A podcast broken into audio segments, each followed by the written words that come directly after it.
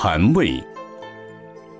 唐朝时，有一位懒赞禅师隐居在湖南南岳的一个山洞中，曾写了一首诗，表达他的心境：世事悠悠，不如山丘。卧藤萝下，快食枕头。不朝天子，岂羡王侯？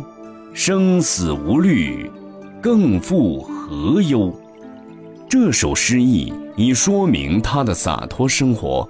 后来这首诗传到唐德宗的耳中时，德宗很想见见这位禅师，到底是怎样的一个人，于是就派大臣去迎请禅师。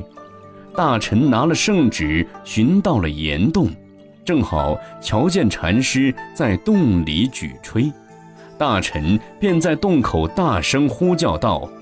圣旨驾到，赶快下跪接旨。洞口的懒赞禅师却装聋作哑的，毫不理睬。大臣探头一瞧，只见禅师以牛粪生火，炉上烧的是地瓜，火愈烧愈炽，烟火袅漫，整个洞里洞外黑雾缭绕，熏得禅师涕泪纵横。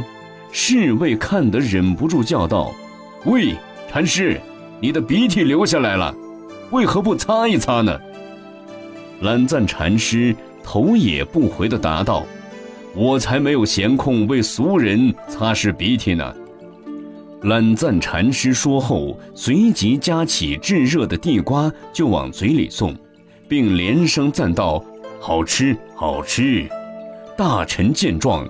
惊奇的目瞪口呆，因为懒赞禅师吃的是一块一块的石头。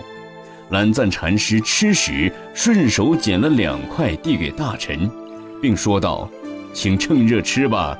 三界为心，万法为食，贫富贵贱，生熟软硬，心田识海中，不要把它们分在两边。”大臣见禅师这些奇异举动。和说这些难懂的佛法，不敢回答，只好赶回朝廷，据实报告皇上。皇上德宗听了，十分感叹的说道：“国有如此禅师，真是大家之福。”